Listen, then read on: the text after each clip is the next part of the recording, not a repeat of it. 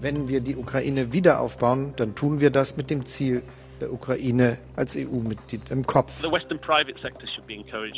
Es wird gewaltige Investitionsmöglichkeiten für internationale Unternehmen geben. Straßen müssen gebaut werden, Schulen, Krankenhäuser, Eisenbahnlinien und so weiter. Das bedeutet, dass das ein Projekt ist, was uns wirklich lange begleiten wird, was die internationale Gemeinschaft begleiten wird. Das ist ein Generationenprojekt. News Junkies. Verstehen, was uns bewegt. Ein Podcast von RBB24 Inforadio. An diesem 25. Oktober mit mir, Christina Fee Möbus. Und mit mir, mit Martin Spiller. Hallo. Heute machen wir mal ein Gedankenexperiment. Es klingt total utopisch, geradezu realitätsfern, aber was wäre, wenn der Krieg in der Ukraine vorbei wäre? Ja, diese Frage stellen nicht nur wir uns, die beschäftigt auch die Politik. Wie kann man überhaupt ein so zerstörtes Land wieder aufbauen? Kein Land, kein Geber keine internationale Institution kann das alleine stemmen. Das sagt Bundeskanzler Olaf Scholz. Heute gab es eine internationale Konferenz in Berlin. Da wurde über den Wiederaufbau der Ukraine beraten. Eingeladen haben Scholz und EU-Kommissionspräsidentin Ursula von der Leyen. Mit dabei auch Regierungsvertreter sowie internationale Organisationen. Scholz und von der Leyen sprechen sogar von einem Marshallplan des 21. Jahrhunderts. Mhm. Eben für die Ukraine. Da kommen direkt Erinnerungen hoch, oder? Also an das riesige Wiederaufbauprogramm, das die USA in Deutschland nach dem Zweiten Weltkrieg angestoßen haben. Genau. Was bringt es aber überhaupt jetzt schon über den Wiederaufbau im Land zu sprechen? Und wem bringt es etwas? Wo liegen eventuell auch die Fallstricke? Darüber reden wir heute bei uns in den News Junkies. Ich muss ja sagen, ich habe mich am Anfang schon etwas schwer getan mit diesem Gedankenspiel. Also, was machen wir, wenn der Krieg vorbei ist? Es ist ja einfach auch noch Krieg. Gerade beschuldigen sich die Kriegsparteien gegenseitig, sogenannte schmutzige Bomben einsetzen zu wollen. Also in Anführungszeichen ganz normale Bomben, die aber verdammt nochmal auch mit radioaktivem Material bestückt mhm. sind. Man könnte auch sagen, es braucht auch jetzt Hilfe. Zumindest wird das auch deutlich, wenn man diesen beiden Ukrainern hier zuhört. Ich wünschte, die Deutschen würden schneller auf unsere Hilferufe reagieren. Sie helfen uns ja, aber wir brauchen mehr. Vor allem brauchen wir endlich die Panzer, die sie uns versprochen haben. Das hörte sich so an, als würden die gleich geliefert und wir warten immer noch bis heute.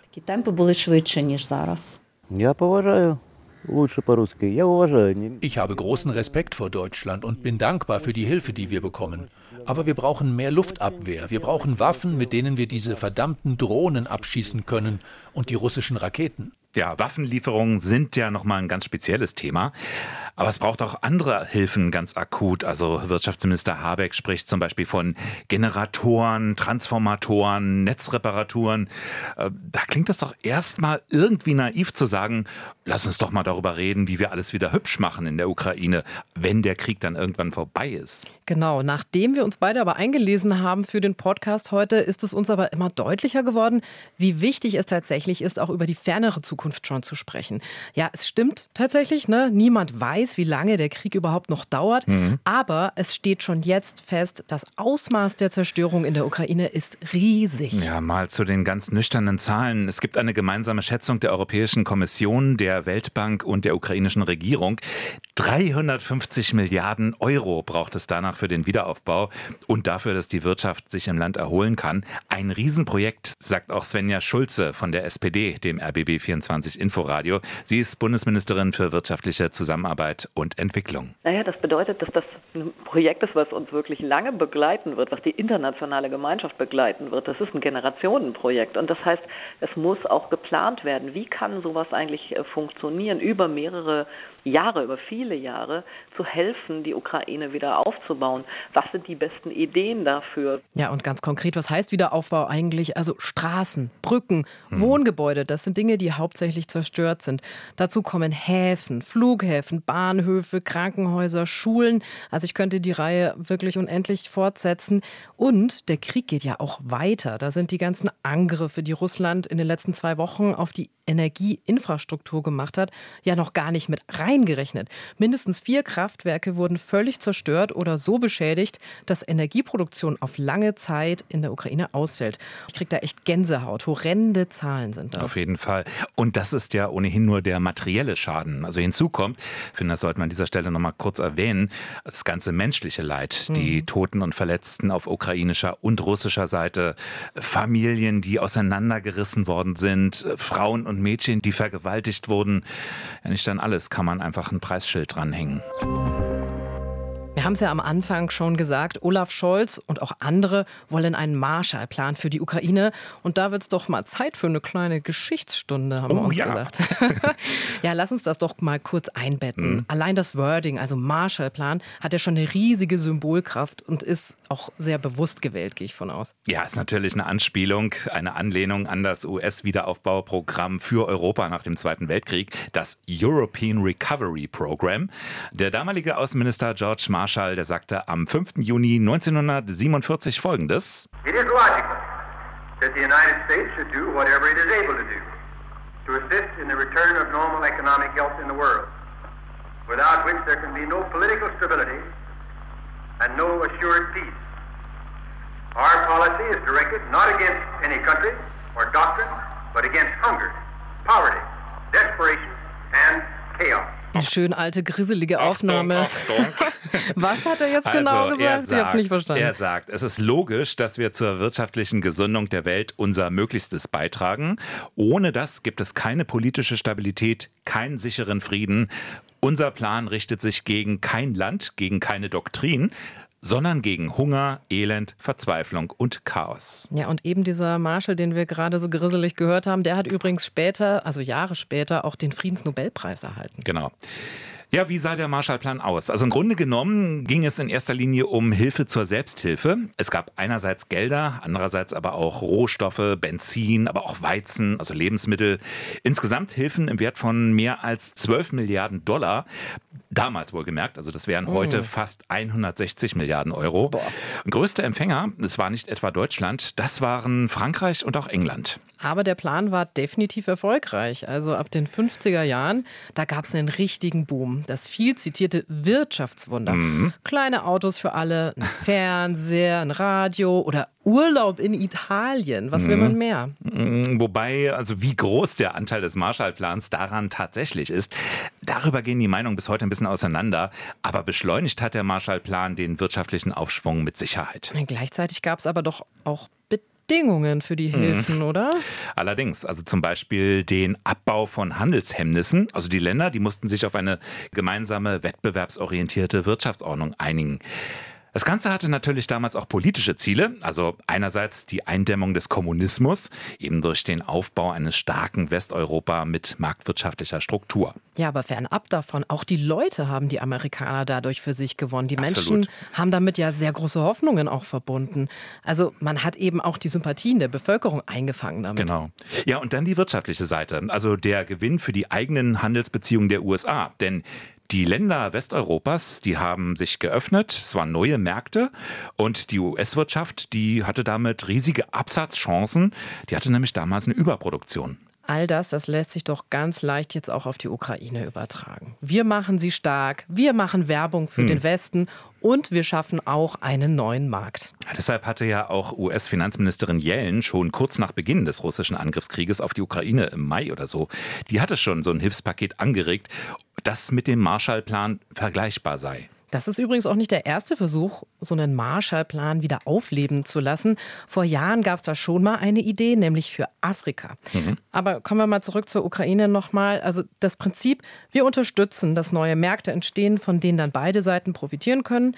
Lässt sich das übernehmen? Also wenn der Krieg tatsächlich dann auch mal vorbei sein sollte? Ja, und dann auch hier die Frage, ne? wer zahlt am Ende und wer profitiert davon? Also in irgendeiner Form werden sich die Länder Europas auf jeden Fall beteiligen müssen. Dazu ist die Aufgabe einfach zu groß, also so ein zerstörtes Land wieder aufzubauen. Es geht um Straßen, den ganzen Transportbereich, das Gesundheitswesen, Kraftwerke, Bundesentwicklungsministerin Schulze nochmal dazu. Wir erleben einen Krieg in Europa. Wir erleben, dass Putin versucht, uns gegeneinander aufzubringen. Und äh, so einer historischen Aufgabe muss man sich dann auch stellen. Und das müssen wir alle gemeinsam tun. Das ist nicht nur eine Frage für Deutschland, das ist eine internationale Aufgabe. Und gemeinsam werden wir die Solidarität aufbringen können, die die Ukraine jetzt braucht. Na, aber wer sind wir? Das sind die Steuerzahlerinnen und Steuerzahler. Das sind aber auch, oder beziehungsweise vor allem ist das der private Sektor. Vor allem große Banken und Unternehmen würden sich wohl beteiligen, denn logisch irgendwie, der Wiederaufbau bietet eben auch lukrative Aufträge. Das sagt Ökonom Timothy Ash. Es wird gewaltige Investitionsmöglichkeiten für internationale Unternehmen geben. Straßen müssen gebaut werden, Schulen, Krankenhäuser, Eisenbahnlinien und so weiter. Westliche Unternehmen sollten ein Interesse daran haben, dabei zu sein. Na, und dafür braucht es aber auch Sicherheiten und Garantien. Da kommen wir gleich nochmal ausführlicher drauf hm. zurück. Nun sind Unternehmen natürlich keine Wohlfahrtsverbände, also die investieren ja da, wo es sich auch lohnt, wo sich Gewinne machen lassen. Michael Harms ist Vorsitzender des Ostausschusses der deutschen Wirtschaft. Der sieht dafür in der Ukraine aber ziemlich viele Felder. Ja, das sind die Sektoren, äh, wo deutsche Unternehmen auch jetzt schon in der Ukraine aktiv sind. Das ist einmal die Zulieferindustrie, die Automobilzulieferer. Das ist der sehr interessante Bereich IT. Da hat die Ukraine wirklich große Wettbewerbsvorteile. Da können wir von der Ukraine lernen und nicht umgekehrt. Das ist der ganze Bereich Landwirtschaft und Ernährungswirtschaft. Das ist der Bereich Transport, Infrastruktur, Logistik. Und es ist last but not least die Energieversorgung. Also die Ukraine hat große Potenziale im Bereich grüne alternative Energien und könnte ein interessanter Energieversorger für die EU in Zukunft werden. Ja, Michael Harms im RBB 24 Inforadio, der damit auch einen ganz wichtigen Punkt anspricht. Es soll nämlich keineswegs nur darum gehen, alles eins zu eins wieder aufzubauen. Es geht auch um die Modernisierung des Landes. Ein bisschen grüner, ein bisschen digitaler verwaltet. So soll die Ukraine mal werden. Zum Beispiel durch den Aufbau von regenerativen Energien, auch um den Öl- und Gasverbrauch zu reduzieren, nicht zuletzt im Hinblick auf eine EU-Mitgliedschaft. Auch darauf kommen wir gleich nochmal zurück. Das ist deren Vorstellung davon, wie der Wiederaufbau laufen soll. Nämlich nicht so, dass man einfach alles wieder hinstellt, wie es vorher war, äh, sondern schon so, dass sie äh, sich auf den Weg machen in die EU, äh, dass sie nachhaltiger sozusagen die Gebäude errichten wollen. Und ich finde, diesen Wunsch der Ukrainerinnen und Ukrainer selber muss man erstmal sehr ernst nehmen und dann auch schauen, dass man das realisiert. Ja, nochmal Svenja Schulze im RBB24 Inforadio. Also, wer zahlt, wer profitiert? Das ist manchmal gar nicht so einfach zu trennen. Es sind Investitionen, von denen irgendwann auch Deutschland profitieren könnte. Und da können wir wieder die gleiche Parallele ziehen wie zum Marshallplan von früher nach dem Zweiten Weltkrieg. Es hm. geht auch um strategische Interessen. Darum, die Ukraine langfristig zu stabilisieren. Genau. Bedingt sich ja beides ein bisschen, ne? Also ja. nur dann sind ja auch Investitionen halbwegs sicher. Es gibt allerdings auch noch eine ganz andere Finanzierungsidee. Eine, die auch sehr logisch klingt. Warum sollen wir eigentlich alle bezahlen dafür? Russland macht das Land kaputt. Entsprechend soll Russland doch auch einfach zahlen. Das sagt auch Timothy Ash. We know who's done it. Wir wissen, wer das angerichtet hat, wer die Verantwortung für die Zerstörung trägt. Putin und Russland zerstören die Ukraine jeden Tag. Und auf der anderen Seite wurden russische Vermögen in Höhe von 400 Milliarden US-Dollar eingefroren. Und es ist völlig selbstverständlich, dass dieses Geld genutzt werden sollte. Russland denkt, es kann die Ukraine angreifen und die Infrastruktur zerstören, und die Steuerzahler im Westen bezahlen für den Wiederaufbau. Auch hier gibt es übrigens eine ganz kleine Parallele zum Marshallplan damals. Denn auch damals schon, da gab es für Westdeutschland eine Sonderregelung, anders als für Frankreich oder England. Westdeutschland bekam finanzielle Hilfen nur als Kredit. Also die sollten dann später mal zurückgezahlt werden wurde dann aber irgendwann größtenteils doch darauf verzichtet. Muss man natürlich gucken, ob Putin sowas mitmachen würde. Das äh, steht ja alles sehr in den Sternen, würde ich sagen. Also halten wir fest, ein Marshallplan für die Ukraine könnte vielen etwas bringen, also den Leuten vor Ort, den Unternehmen, der Politik. Die Frage ist aber auch, wir hatten es schon mal anklingen lassen, wie kann man garantieren, dass die Hilfen, die dann fließen, dass sie auch an der richtigen Stelle landen und nicht irgendwo versanden? Na, ein Mittel der Wahl wäre ja, und das sagt Bundeskanzler Scholz auch ganz klar, die Ukraine muss noch näher an die EU ran. Wenn wir die Ukraine wieder aufbauen, dann tun wir das mit dem Ziel, der Ukraine als EU-Mitglied im Kopf. Ja, das heißt übersetzt, wer Geld in das Land reinpumpt, der investiert in ein künftiges EU-Mitgliedsland wahrscheinlich. Das dann also auch Teil sein wird des Binnenmarkts und der Rechte und Gesetze in der Union. Es klingt ja fast schon ein bisschen wie ein Freifahrtschein Richtung EU für die Ukraine, oder? Ja, total.